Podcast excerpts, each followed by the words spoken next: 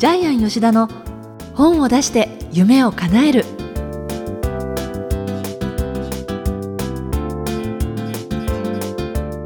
小林まどかです。ジャイアン吉田の本を出して夢を叶える。ジャイアン今回もよろしくお願いします。はいよろしくお願いします。ジャイアンところでこの自分の番組ご自身で聞いてます？えっとねたまに聞くんですけどそれもまあ1回か2回なんですけども、えー、本当ですか、はい、最近リスナーから言われてちょっとショックだったのは、ジャイアンはね口癖があってやっぱりっていうのが口癖でその後に必ず否定語が来るって言われたんですよ。びっくりして。でそのリスナーの方のチェックだと、うん、多い時に一つの番組で10回ぐらい「やっぱり」って言って否定するそうなんですよ。やっぱりの後に否定？否定語が来るそうなんですけどもちょっと自分で怖くて聞けないんですけど ちょこれを聞いたリスナーが過去のまた遡って聞かれたら嫌だなと思ってるんですけどもそれを聞いて私思ったんですけど、うん、ジャイアン例えば人でも本でも全部いいっていうのはあんまり信じないんですよ。この人親切で、とっても面倒見が良くてとっても、えー、服装も清潔で綺麗でみたいななんかそういう人がいることがなんかあまりですね入ってこないんですよ。本もそうなんですけども。ななんでですか？えっとね何なんだろう。やっぱり汚いのが良しとする？違う違う違う。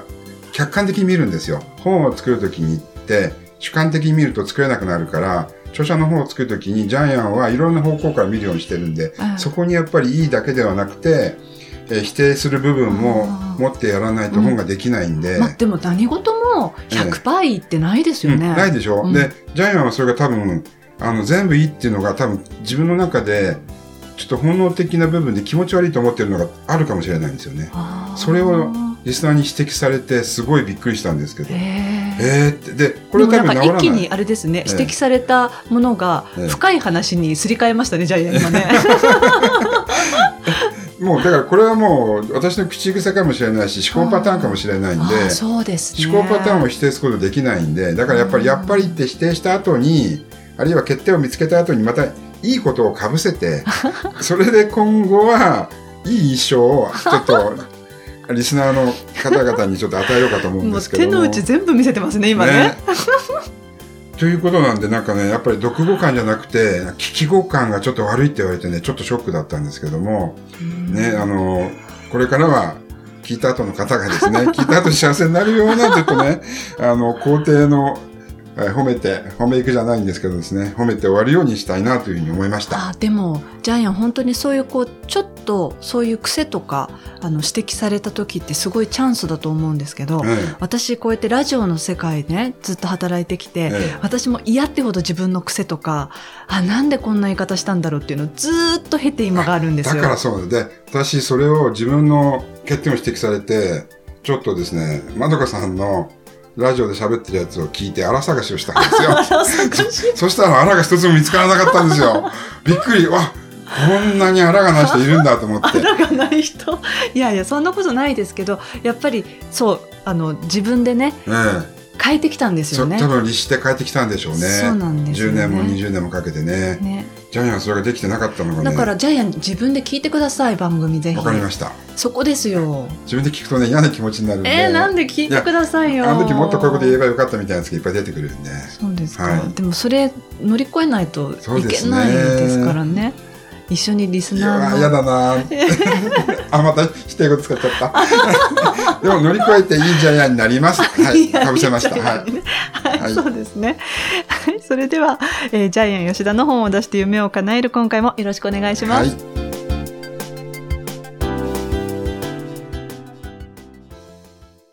続いては、いい本を読みましょうのコーナーです。このコーナーはジャイアンが出版プロデュースした本も含めて世の中の読者の皆さんに読んでいただきたいといういい本をご紹介しているんですが、今回の一冊は何でしょうか？はい、タイトルはですね、脳が目覚める瞑想で願った未来がやってくる。はい。えー、サンマーク出版から出ています。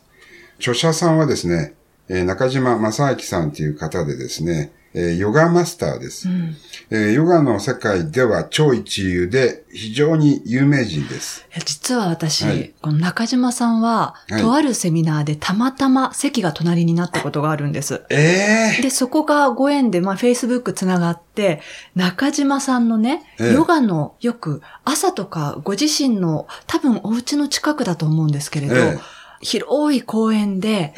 そのヨガのポーズとかを動画に映してね、アップされたりしてるんですよ。ええ。それがもう人体ってこういう動きできるのっていうような人の肉体のこう限界を見せてもらえるようなね、うん芸術作品みたいな感じですごい私楽しみに見ていて、えもうヨガマスターってもう本当そのものだなって思いますねえ。。ちなみにヨガのポーズって450万ポーズあるそうなんですけど。450 50万？万ポーズ、まあ、あるっていうふうに聞きましたけども本当にそんなあるかどうかわかりませんけども、ええというふうに言ってる方もいらっしゃいます。そうですか。で、ヨガのポーズっていうのは、まあ、これ結局瞑想と同じなんですけども、えーまあ、禅も瞑想もマインドフルネスも一応今回は同じ範囲で私語りますけども、普段絶対使わない筋肉を動かすことで、その水の中に、えーまあ、ジュースを入れて拡散するように、ごちゃごちゃに混ぜると、で、その静まり返った時に、また元の状態に戻ろうとする。それがリセットされるっていうことで、これが実は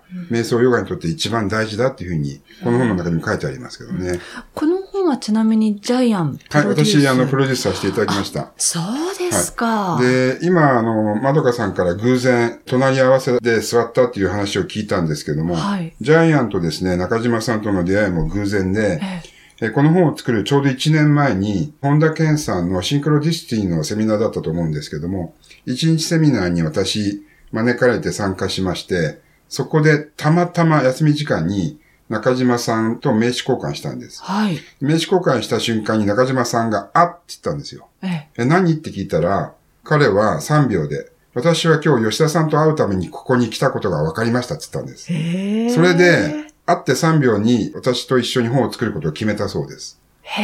え。で、これ何かというとですね、感覚なんです。は実はですね、瞑想っていうのは、この感覚を研ぎ澄まして、望む未来を手に入れるってことなんですけどい。も、うん私も今回この本を作って1年後に、やっと中島さんが、あ言った、あの瞬間、彼の中で直感的に、この1年後の未来が見えてたんですけども、それがジャイアン分かりました。すごい出会いですこね。れ怖いんですけど、えー瞑想やってるとこういうことが全部起きるそうです。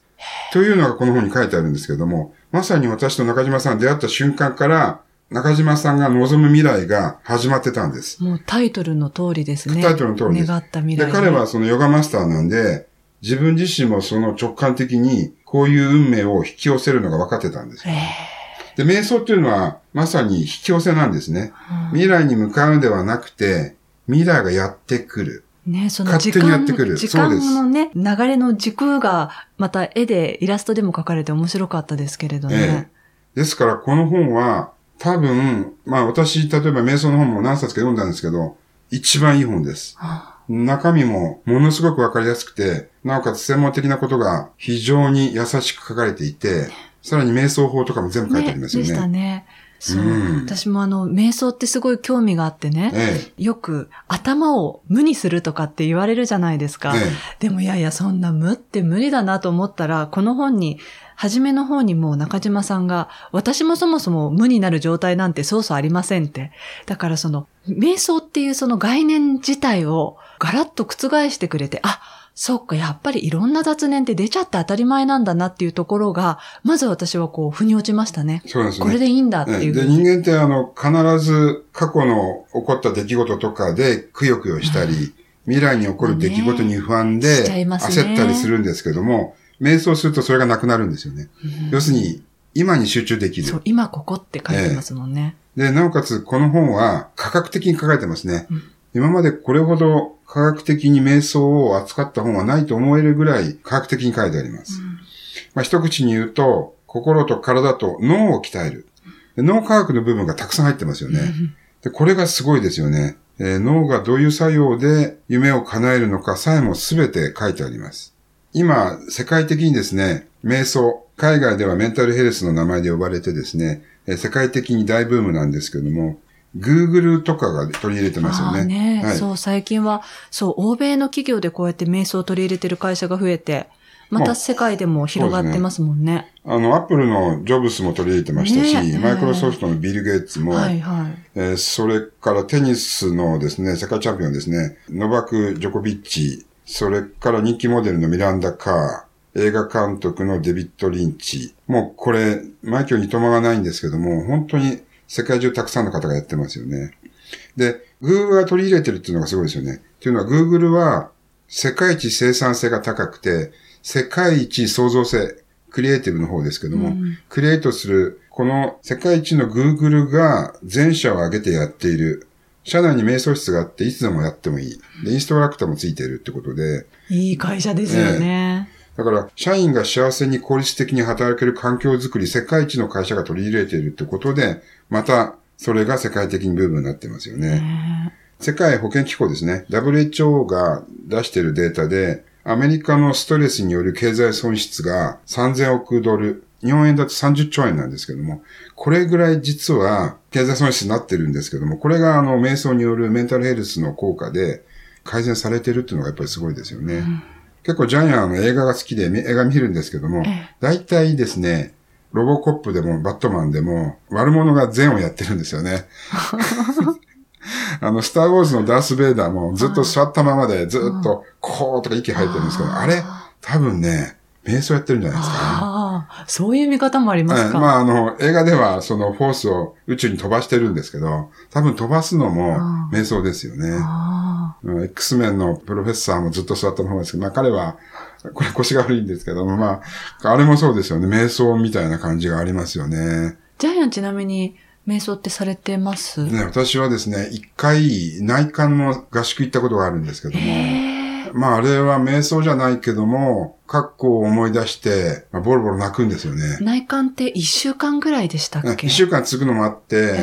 うちの元社員は夏休み、冬休みとか、毎回一週間ぐらい行って、自分とこと向き合うんですよ、ね、壁に向かってとにかく涙を流すんですけど、ね、まあ素晴らしかったですよ。ええ。えー、じゃあ、あの、心の学校っていうのを行ったんですけどね。そこに行きましたけども、まあ、あれも一つの瞑想かもしれないですね。あの、すべての過去のしがらみが消え去っちゃうみたいな部分で、あそこに行くには、やっぱり通常は何年も修行しなくちゃいけないのが、あの、一瞬でできる、みたいなやつは多分内観の力だと思いますけど、あれも一種の瞑想と言ってもいいかもしれないですね。まあ違うっていう方もいらっしゃるかもしれませんけど。で、もともとあの、禅ができたのが、あの、今から4500年前のインダス文明でしたっけ？そこでできたっていうのが、やっぱりすごいですよね。それが未だについてるってことは、効果効用が昔からやっぱあったわけですよね。で、それを今科学的に応用しているのが瞑想で、本の中に書かれてますけれども、集中力がアップする、直感力が養われる、記憶力が向上する、ストレスが減る。で、さらに免疫力が高まる。こちらもすべて科学的に、えー、世界的な機関で全部証明されてますよね。だから、本当に人間の脳ってすごいなと思いまして。うん、でちなみに脳って寝てる時でもガンガン働いてるそうですね。活動してる、ね、活動してるんですよね。はいはい私たちは自分が寝るから脳が働くかどうかわかんないんですけど、実は脳はめちゃくちゃ活性化して働いてるそうですね。ねこの考え方もやっぱり面白いですよね。あの、中島さんの。で、彼は今まで10年間で3万人教えてるんですよね。ですから、多分この、えー、ジャイアンのポッドキャストを聞いている読者の中にも、あ、中島さん知ってますとか、教えていただきましたっていう方もたくさんいらっしゃるんじゃないかなというふうに思いますね。うん、はい。えっ、ー、と、中島さんのですね、あの、瞑想法が他の瞑想法と違うんですけども、それがこの本のですね、まあ、コンセプトでもある、リセットインストール瞑想法という形で書かれています。これがですね、マインドフルネス以上の最強の人間開発ツールだっていうふうに、え、中島さんは言ってるんですけども、えっと、まず、え、人間の主観、止めてみるって書くんですけどね、主観を、え、基本として心の動きを止める。要するに心のざわざわなくすんですよね。そこから心を空っぽにしたところに新しい可能性とか情報をインストールしていく。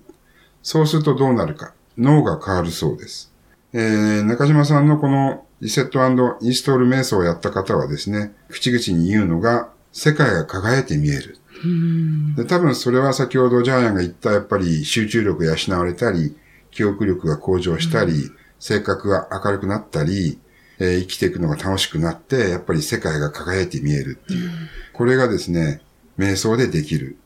で、瞑想もですね、何時間もする必要なくて、1日10分でもいい。ね、えって書いてますよね。えでも、その代わり毎日続けるっていうふうに書いてます、ね、続けることが大事なんで、続けることによって、より、えー、脳の働きを活性化するので、今日よりも明日、明日よりも明後日、どんどんどんどん脳が活性化して夢を引き寄せていくそうです。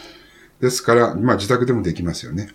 で、まあ、座り方から呼吸法までですね、全部これ書いてありますので、例えば、ゆっくり息を吐くだけでもね、心は落ち着くそうなんで。そうですね。ね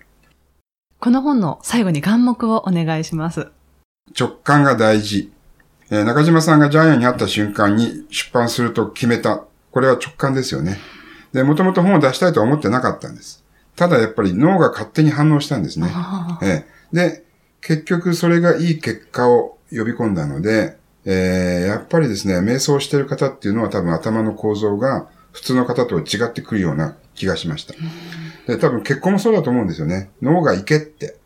直感で行けって言ったらやっぱり真っしぐらに行くべきでね。そこで相手の年収がどうのこうのとかですね、相手の家族、お母さんがどうのこうのって考えたら、これ一生結婚できないんですよね。そうですね。はい。ということでですね、えー、やっぱり直感が働いてる時にですね、行くべきだなっていうふうに思います。はい。ちなみにこの本ではですね、ちょっと後で読んでびっくりしたんですけども、直感が働いてる時血の指数は下がるそうですよね。本能的に。えなぜかというとですね、例えば、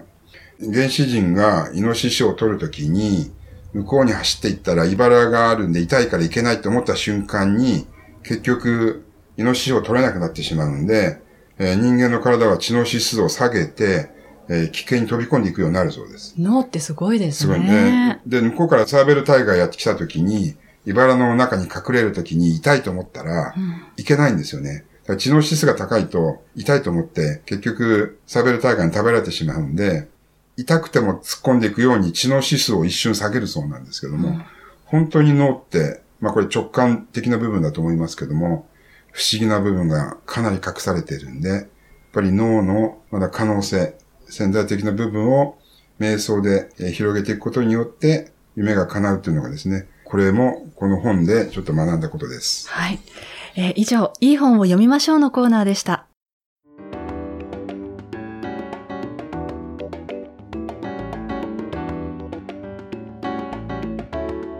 続いては本を出したい人の教科書のコーナーです。このコーナーは本を出すプロセスで出てくる問題を毎回1テーマ絞ってジャイアンに伝えていただきます。今回のテーマ何でしょうか？はい、えー、自分の隠された才能を見つけよう。本を書くとですね、実は意外や意外自分の才能が発見できます。えっとですね、本を書く作業っていうのはですね、実は主観を客観に置き換えていく作業なんですけども、はい、独善的にまあ自分の本を書く方もいらっしゃるんですけども、私がプロデュースしてる本は必ず著者さんに客観的に読者を意識して、えー、自分目線ではなくですね、読者目線になって本を書いてくださいということでずっと二人で一緒に作り上げていくんですけども、その時に初めて自分のためではなく読者のために書くっていうですね、やっぱり脳が切り替わるんです、ね、そうすると人間は成長します。人間的にも成長します。私がプロデュースする多くの著者が本を書いた後、自分の使命に目覚めます。え本を書く目的は何かって何度も何度も聞いていくので、今までそのお金のために生きていた人たちがですね、えー、人のために生くようになったり、一番多いのは学校を作りたいって言い出すんですね。いい人になっちゃうんですよ。結構。はい。で、やっぱり本を書いて人生が変わる人たちがたくさん出てます。で、それもやっぱり脳が主観が客観に多分切り替わったことによって、自分を客観的に見て、自分の使命が分かって、そのために人生の目的が分かる。これはほぼ全員がそうです。そうです全員がそうです。はい。でもその書いている途中でそれが分かってくるっていう感じなんですか、えっとね、書いてる途中も分かるんですけども一番決定的なのは書いた後に人に「いい本だね」って言われた瞬間にまたスイッチが2段目のスイッチが切り替わって「えー、あ俺いい本書いたんだ」って。そういう人になろうと、また脳がリセットされるんです。ええー、面白い。この本に書いてあるような素晴らしい人になろうって脳が意識するんです。えー、ね、ですから、えー、自分の隠された才能を見つけるためには、やっぱり出版にチャレンジしていただければ嬉しいです。はい。えー、本を出したい人の教科書のコーナーでした。